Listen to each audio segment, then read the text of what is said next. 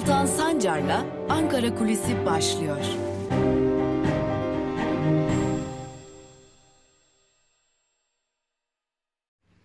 Merhabalar sevgili Özgürüz Radyo dinleyicileri ve YouTube hesabımızın sevgili izleyicileri.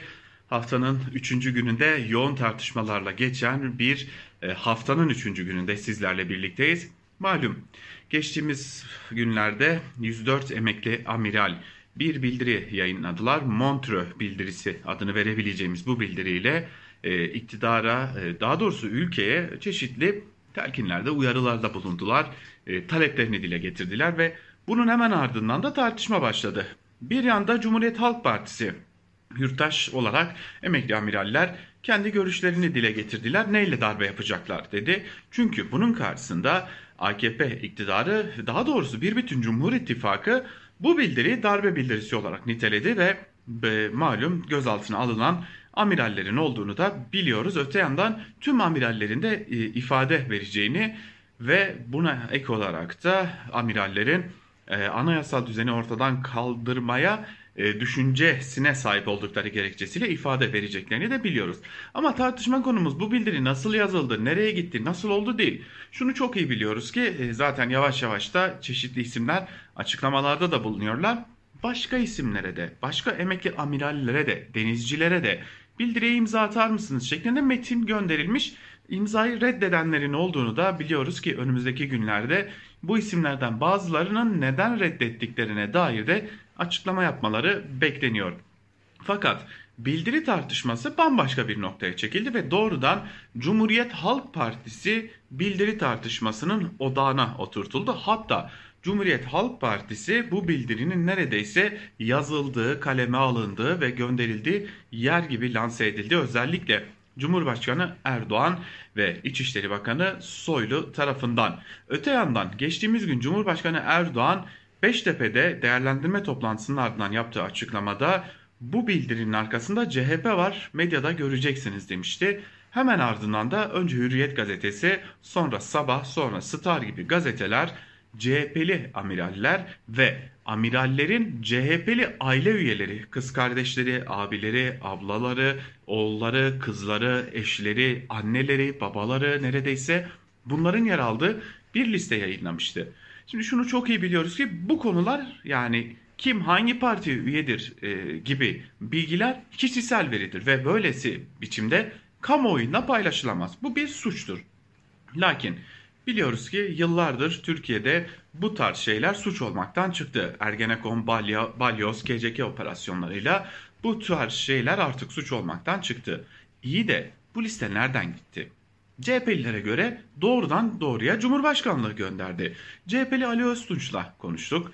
E, ee, CHP'li Ali Öztunç aynı zamanda tecrübeli bir gazetecilik geçmişi de olan CHP'nin genel başkan yardımcılarından biri. Ali Bey bu e, isimler size göre nereden gitmiş olabilir diye sorduğumuzda doğrudan doğruya hiç tereddüt etmeden verdiği yanıt şu. Bu isimler doğrudan doğruya saraydan Beştepe'den gönderildi. Zaten Cumhurbaşkanı Erdoğan'ın açıklamasının hemen ardından ortaya çıkması da açıklama öncesinde bu isimlerin aslında e, netleştirildiğine dair bir bilgi veriyor gibi bir e, açıklaması oldu. Peki Cumhuriyet Halk Partisi neden hedefe oturtuldu e, noktasına dair de başka CHP'lilerin değerlendirmeleri var. Çünkü iktidar köşeye sıkıştı, giderek kan kaybediyor ve amirallerin bildirisini bunun üzerinden değerlendiriyorlar gibi açıklamalar var. Peki CHP yargı yoluna gidecek mi? CHP'nin e, çeşitli karar organları bu konuyu ele alıyorlar ama kuvvetle muhtemel CHP üyelerinin isimlerinin çarşaf çarşaf ortaya serilmesi nedeniyle CHP'nin yargıya gitme noktasında da bir takım hazırlıkları bulunuyor. Ama bu kişisel veriler Cumhurbaşkanlığının elinde de yok aslında. Peki oraya nasıl gitti sorusunun cevabı da CHP tarafından aranan bir diğer cevap. Çünkü bu isimler e, gizli tutulur. Bu isimler yalnızca partiler ve Yargıtay tarafından bilinir, İçişleri Bakanlığı tarafından bilinir. O zaman geriye bir ihtimal kalıyor diyor CHP'liler. Ya Cumhurbaşkanlığına İçişleri Bakanlığından gitti ya da Yargıtay'dan gitti gibi bir takım iddialarda CHP'nin gündeminde. Lakin bu liste tartışması Türkiye'de geçmişten hatırladığımız yeni bir tartışmanın da fitilini ateşleyecek gibi görünüyor. 2007, 2006, 2008 yıllarından anımsadığımız Ergenekon ve Balyoz sürecinin de yeniden tartışmaya başlanacağını gösteriyor. Hoşçakalın.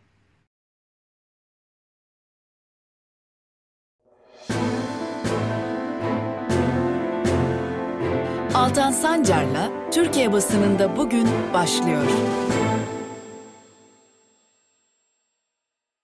Türkiye basınında bugüne hoş geldiniz diyelim ve gazete manşetleriyle başlayalım. Hemen ardından da günün öne çıkan yorumlarında neler var bunlara hep birlikte göz atıyor olacağız. İlk gazetemiz Cumhuriyet. Yüksek yargı esas duruşta manşetiyle çıkmış ve ayrıntılarda şunlar kaydediliyor. CHP lideri Kılıçdaroğlu Yargıtay ve Danıştay başkanlıklarının emekli amirallere tepki göstermesini eleştirdi. Kılıçdaroğlu, halkın gündemini çalmak için telefonlar Yargıtay'a siz de bir bildiri yayınlayın. Hepsi esas duruşta. Bu sivil darbeden sonra sivil hayatta da esas duruş başladı. Danıştay'a bir telefon. Hay hay biz de diye konuştu. Yüksek yargı ya bir tepkide eski Ankara Cumhuriyet Savcısı Yüce Türk'ten geldi. Yüce Türk, Yargıtay ve Danıştay'ın önlerine olası gelecek davalarla ilgili peşinen suçlayıcı açıklama yapmaları, yargının tarafsız ve bağımsız olmadığı eleştirilerini haklı çıkarır mahiyettedir değerlendirmesi yaptı denilmiş haberde. Tabi dikkat çekici bir değerlendirme. Neden? Ee, belki de emekli amiraller e, yargılanacaklar ve yargılanmalarının hemen akabinde de bir biçimde ceza alacaklar ve bu ceza Yargıtay'a gidecek. Ama gelin görün ki Yargıtay hakimleri e, zaten daha önceden bu konuya ilişkin hükümlerini vermişler ve e, Yargıtay hakimleri daha önceden amirallere suçlu bulmuşlar. Hem de bunu basına kamuoyuyla ilan etmiş durumdalar. İşte bunun adı e, tarafsız yargı oluyor günü geldiğinde. Geçelim bir diğer gazeteye. Evrensel Gazetesi'nin manşetinde ise acil, acil, acil sözleri yer alıyor. Birçok ilin yangın yerine döndüğüne, şimdi frene basılsa ancak yaza pandemi basıncının azaltılabileceğine dikkat çeken tabipler acil taleplerini sıraladı. Peki neymiş o 5 acil talep hemen e, aktaralım. Yaygın test hızlı aşılama, ekonomik sosyal destekli kapanma, sistematik filyasyon, etkili izolasyon, acil kamulaştırma, yeniden sosyalizasyon, şeffaf yönetim, insan hakları merkezli pandemiyle mücadele delilmiş. Tabiplerin çağrısı bu şekilde. Bu arada asıl suçlama muhalefete yönelmek isteniyor. Başlıklı Evrensel Gazetesi'nin sür manşetini de aktaralım. Amiraller içinde elbette Avrasyacı, NATO'cu denilecek ve karşıt kamplarda gibi görünenler varsa da son 5 yılda bu subaylar iktidarın Türk Silahlı Kuvvetleri içindeki operasyonlarında iktidarın arkasında durmuşlardır diye bir değerlendirme var. Bu değerlendirme İhsan Çaralan'ın değerlendirmesi ki ilerleyen dakikalarda ayrıntılarıyla bunları da sizlerle paylaşıyor olacağız. Ve Bir Gün Gazetesi devlet izniyle zorbalık manşetiyle çıkmış bugün. Ayrıntıları da aktaralım. Patronlar iktidarlardan aldıkları güçle işçi düşmanlığında sınır tanımıyor. Devrimci İşçi Sendikaları Konfederasyonu koronavirüs salgını sürecinde yaygınlaşan ve patronların işçilere karşı sopa olarak kullandığı kod 29 maddesiyle birlikte işten çıkarma yasağının kağıt üzerinde kaldığını gösterdi. Diskar'ın CİMER'e başvurusu üzerine gelen yanıtta 2020'de 177 bin çalışanın kod 29 ile işten çıkarıldığı belirtildi. Buna göre kod 29 ile işten çıkarılanların sayısı aylık ortalama 14.772 olurken her gün ortalama 491 kişi ekmeğini kaybetti. İşten çıkarılanlara kıdem ve ihbar tazminatı ödenmedi. Tazminatları ödenmeden işsiz bırakılan emekçiler işsizlik sigortası fonundan ödenek de alamıyor. Patronlar Kod 29'u özellikle sendikalı olan çalışanlara karşı kullanıyor. Çorum'da faaliyet gösteren Ekmekçioğulları firması gibi yerlerde de sendikalı olmaya çalışan işçilere karşı uygulanıyor denilmiş haberde. e, kod 29 istisnai bir maddeyken Türkiye'de e, genel geçer ve e, aslında patronların bir bütün bütün emekçilere karşı uyguladığı bir madde haline gelmiş durumda. Ve Bir Gün gazetesinin e, yine bir bölümünde yer alan haber acil acil acil 28 günlük kapanma başlıklı bir haber.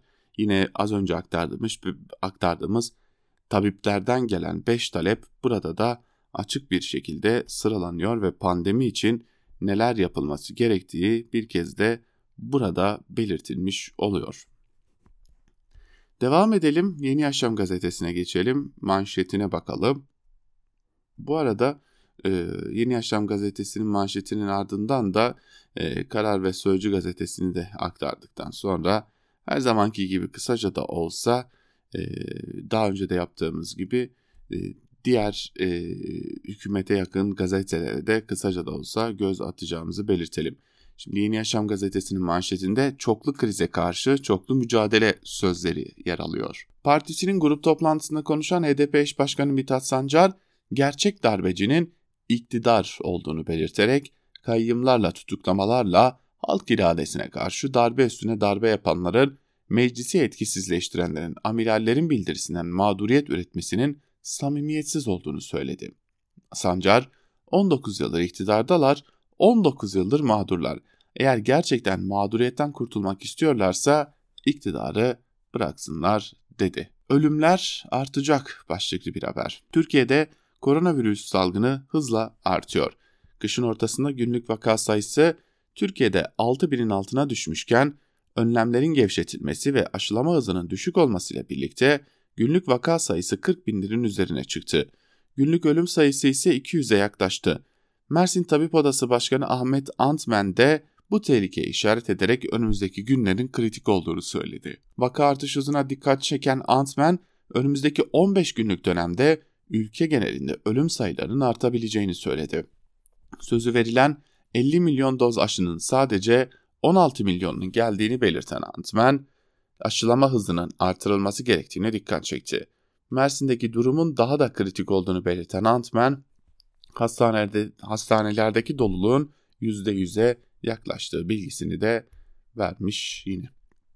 Evet bir de turizm sezonu başlayınca e, özellikle Mersin, Antalya, İzmir, Muğla gibi illerde karşımıza neler çıkacak gerçekten korkutuyor.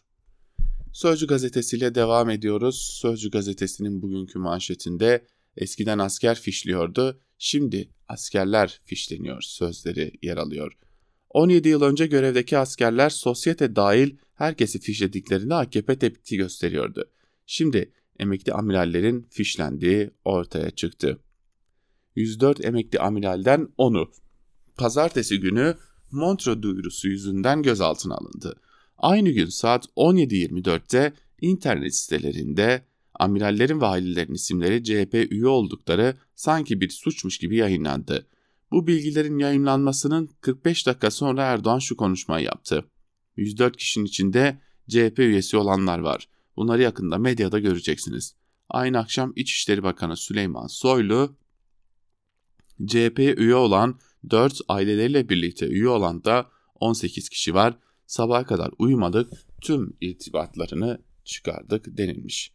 Tabi bu irtibatları kim buldu nasıl çıkardı o da ayrı bir hikaye tabi. Ee, yani sabaha kadar uyumadık irtibatlarını çıkardık dedi. Sanırsınız ki uyuşturucu baronlarıyla irtibatları var. Oysa üye oldukları yer CHP. Bu ülkenin kurucu partisi. Karar gazetesiyle devam edelim. Küstahlığa bak manşetiyle çıkmış Karar gazetesi. Pekin'in tehdit dili sınır tanımıyor. Ailelerinden haber alınamayan Doğu Türkistanlıların düzenledikleri protestolara yönelik destekler için Türkiye'nin doğru tavrı alacağından eminiz açıklamasıyla örtülü mesaj veren Çin, bu kez bir siyasi parti lideri ve Büyükşehir Belediye Başkanı'nı tehdit etti. İyi Parti lideri Akşener ile Ankara Büyükşehir Belediye Başkanı Mansur Yavaş, Barın katliamı için acısını 31 yıldır hissediyoruz paylaşımı yaptı. İki mesajın ardından Çin'in Ankara Büyükelçiliği Akşener ve Yavaş'ın hesaplarını etiketleyerek Çin tarafı toprak bütünlüğüne meydan okumasına karşı çıkıyor. Haklı karşılık verme hakkını saklı tutuyor açıklaması yaptı. Sınır aşan tehdit dilinin ardından Çin Büyükelçisi Dışişleri Bakanlığı'na çağrıldı.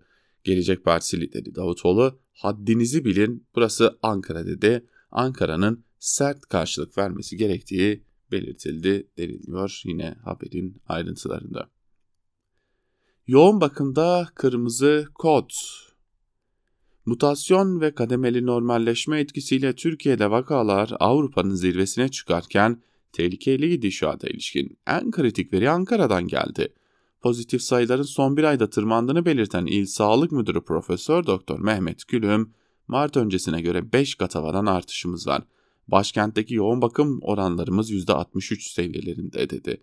İzmir Büyükşehir Belediyesi Bilim Kurulu da kent için 4 haftalık kapanmanın şart olduğunu açıkladı deniliyor yine haberde.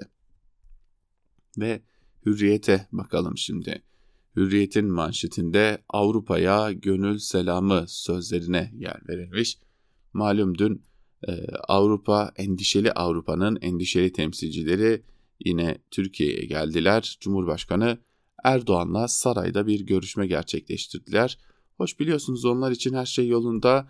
E, bir iki ufak kötü durum var. Onlar da e, kabul e, edilir ise, onlar da çözülür ise e, ülkemiz maşallah e, demokrasinin beşiği durumunda ama işin aslı öyle değil tabi.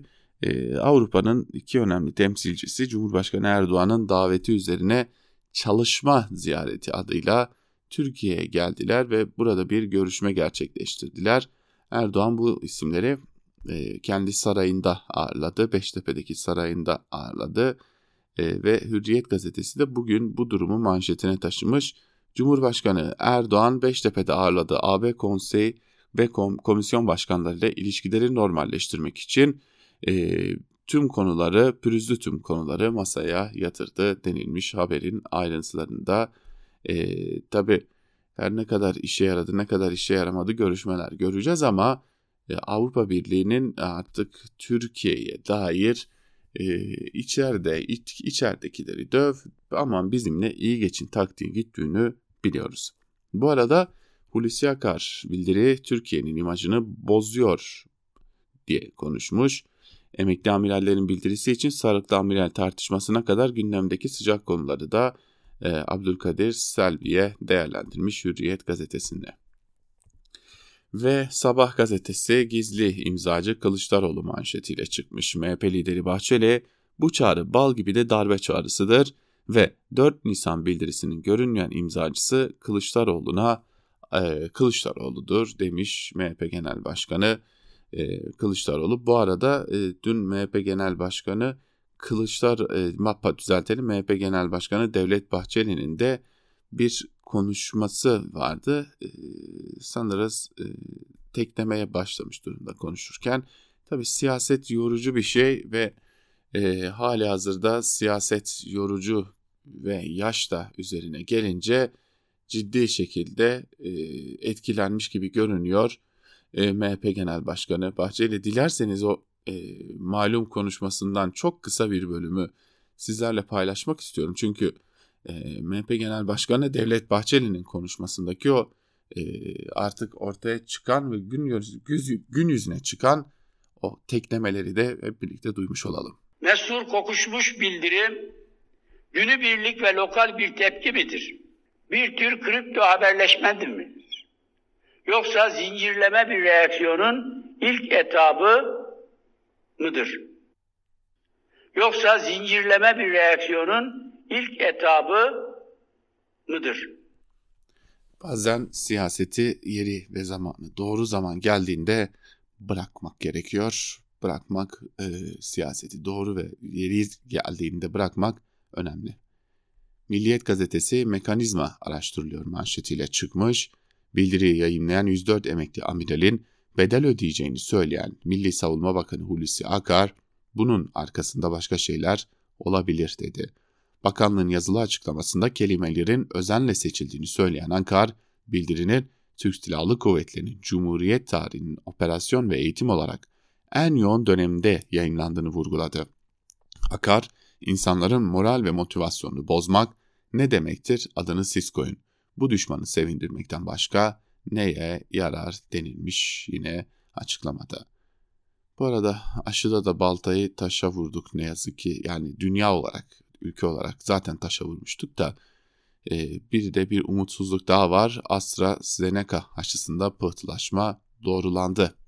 Birçok ülkede kullanımı askıya alınan Oxford AstraZeneca'nın COVID-19 aşısıyla ilgili kanda pıhtılaşma iddialarını Avrupa İlaç Ajansı kabul etti. Ajanstan yapılan açıklamada pıhtılaşmanın nedeninin henüz netleştirilemediği de ortaya çıktı denilmiş.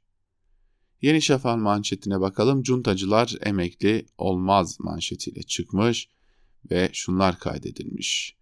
104 emekli amiralin Montreux ve Kanal İstanbul tartışmalarını bahane ederek yayınladığı bildiri emekli amiraller darbe mi yapacak denilerek önemsizleştirilmek istendi. Ancak yakın tarihteki 9 subay olayı 27 Mayıs 9 Mart kalkışması ve hatta 28 Şubat emekli subayların hep darbeler, darbelerin merkezinde olduğunu gösteriyor denilmiş. Şimdi bakıyoruz Cemal Gürsel var, Cemal Madanoğlu var fotoğrafta ve Talat Aydemir var. Talat Aydemir bir denemesinde askerdi, bir denemesinde sivildi, sonunda idam edildi. Cemal Madanoğlu e, aslında görevi başındaydı. Sonra e, darbenin başına geçmişti.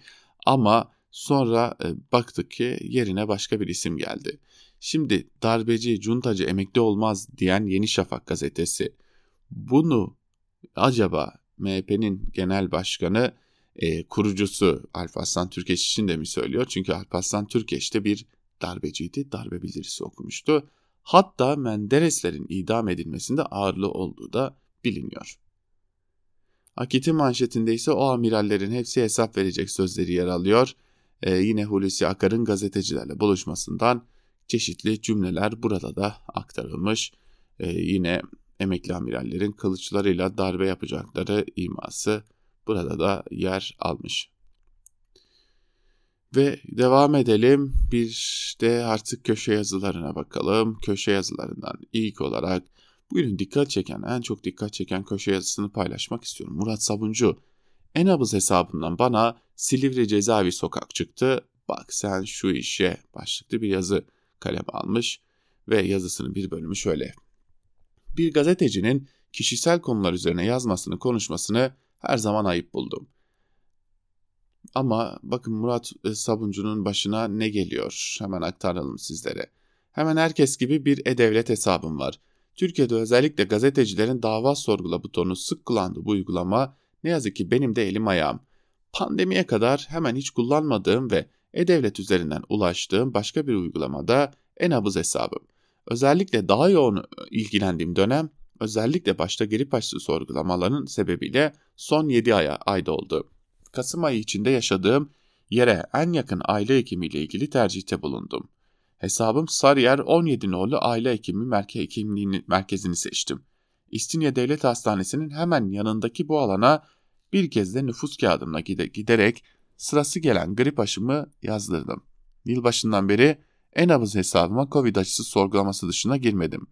Bundan birkaç gün önce aile hekiminden tekrar bir randevu almak için sisteme girdim. Önce yanlış bir yere bastığımı düşündüm. Çünkü farklı bir aile hekimi ismi çıktı karşıma. Birkaç kez tekrarladım aile hekimim değişmiş idi. Ben değiştirmemiştim ama acaba otomatik olarak değişiklik oldu mu diye düşündüm.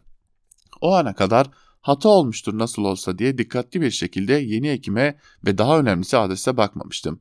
Bir süre sonra fark ettim ki fotoğrafını göreceğiniz yeni aile hekimi adresim şöyleydi.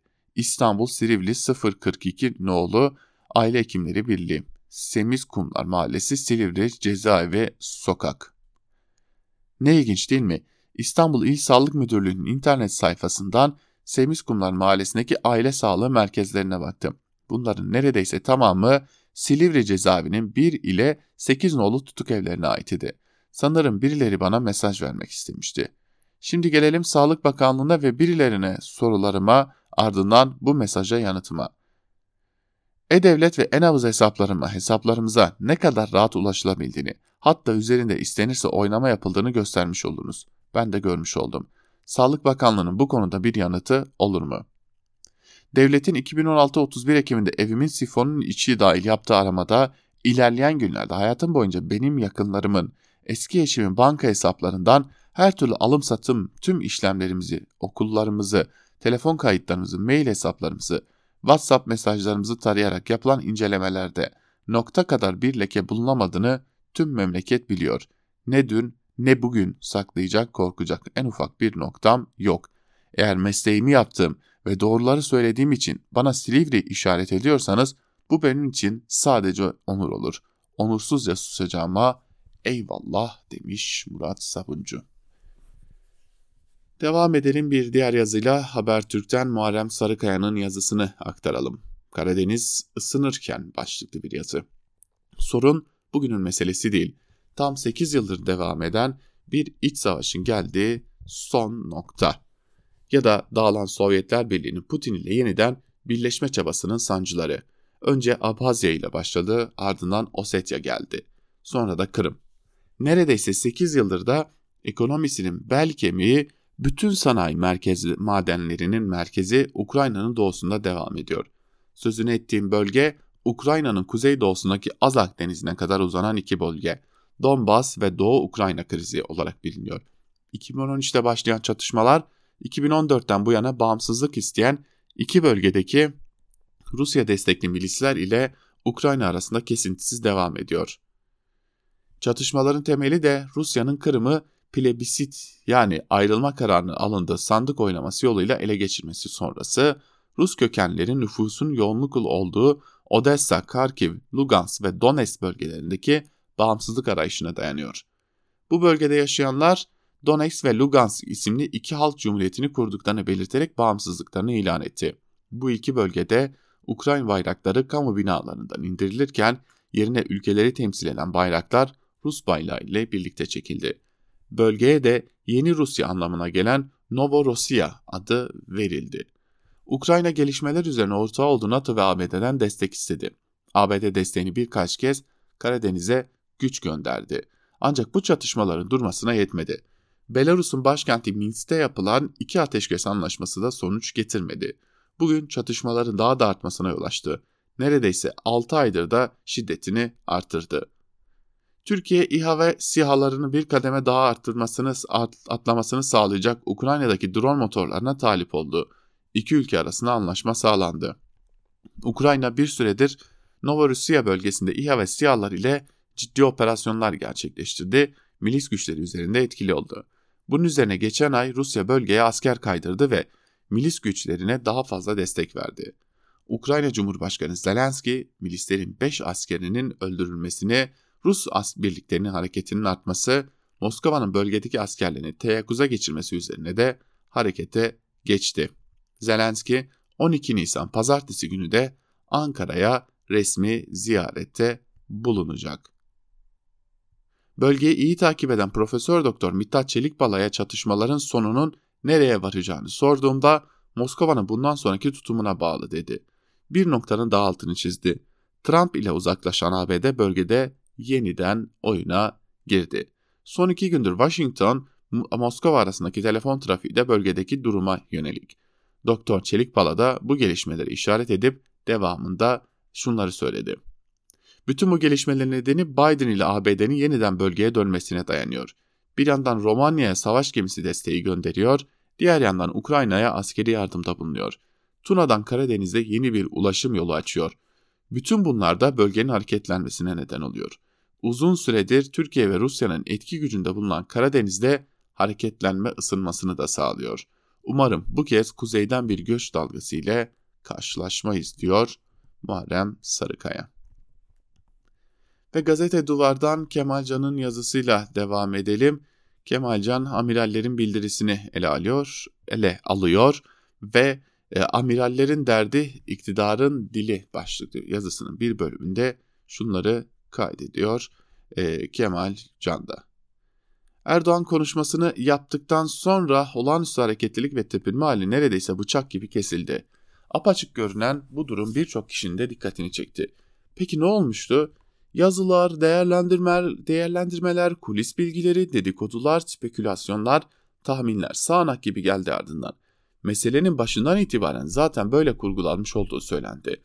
Danışıklı dövüş olduğu söylendi ve oyuna getirilmiş amiraller olduğundan bahsedildi. Tutmayan bir oyundan iş kontrolden çıkmasın diye vazgeçildiği iddia edildi. Alarm düğmesini erken ve yanlış basanlar yüzünden ilk tepkinin abartılı olduğu düşünüldü. Putin'den mesaj geldi veya AB heyeti ziyaretinin geçmesinin beklendiği fikirleriyle sürüldü. İstenen gündem ve tartışma yaratıldığı için bir adım geri çekilerek sonra asıl hamlenin yapılacağı vehmedildi. İktidar ittifakında çatlak yaratma için yapılan provokasyondan korkulup geri durulduğu anlatıldı. İşin ilginç tarafı bazıları daha akla yakın bazıları pek olacak gibi görünmese bile bu cevapların ayrı ayrı veya hatta hepsinin bir arada kesinlikle olmayacağını söylemek neredeyse imkansız. Hangi cevabın doğru olduğu günler, haftalar, belki aylar, yıllar boyunca tartışılacak muhtemelen. Herkesi ikna edecek bir cevapta bulunamayacak. Ancak ortadaki belirsizlik, saçmalık, bir taraftan aşırı kapalılık, diğer yandan pornografik alenilik öyle bir seviye varmış durumda ki en akıl dışı olasılıklar bile müşteri buluyor, olur mu öyle şey demek zorlaşıyor. O da olur, bu da olur, her şey mümkün. Tabi gibi bir uyanıklık yapıp idare etme niyetinde değilim. Elbette kendi tahminimi söyleyeceğim. Yaşanış biçimi, yerleştirildiği bağlam, verilen tepkiler, aktif aktörler ve yukarıda değindiğim gariplikler meselenin iç politik yönünün iddia edildiği kadar önde olmadığını düşünmeme neden oluyor. Yine yaşanan tuhaf tepki grafiği ve Erdoğan'ın diğer olaylarda göstermediği bir atiklikte kendi pozisyonu ortaya koymasının da olayın baştan kontrol olmasından daha çok boşa düşürülmek istenen bir hamle veya pazarlık riskinin kanıtı sayılabilir. Bu kanaati güçlendiren ve rastlantı sayılmayacak iki noktada özel olarak dikkatimizi gerekir.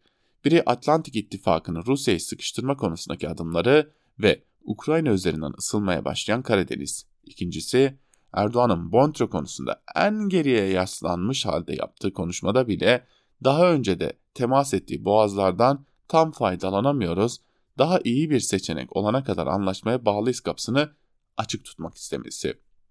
2003 Irak tezkeresi döneminden itibaren her şeyin pazarlığa tabi olduğu dış politika yaklaşımını mülteci meselesinde de görmüştük. Pazarlık edilebilecek bir şey varsa masaya koy, yoksa hemen üret demiş Kemal Canda yazısının bir bölümünde aktardıklarıyla. Ve bir de e, son yazımız olsun Evrensel Gazetesi'nden İhsan Çaralan.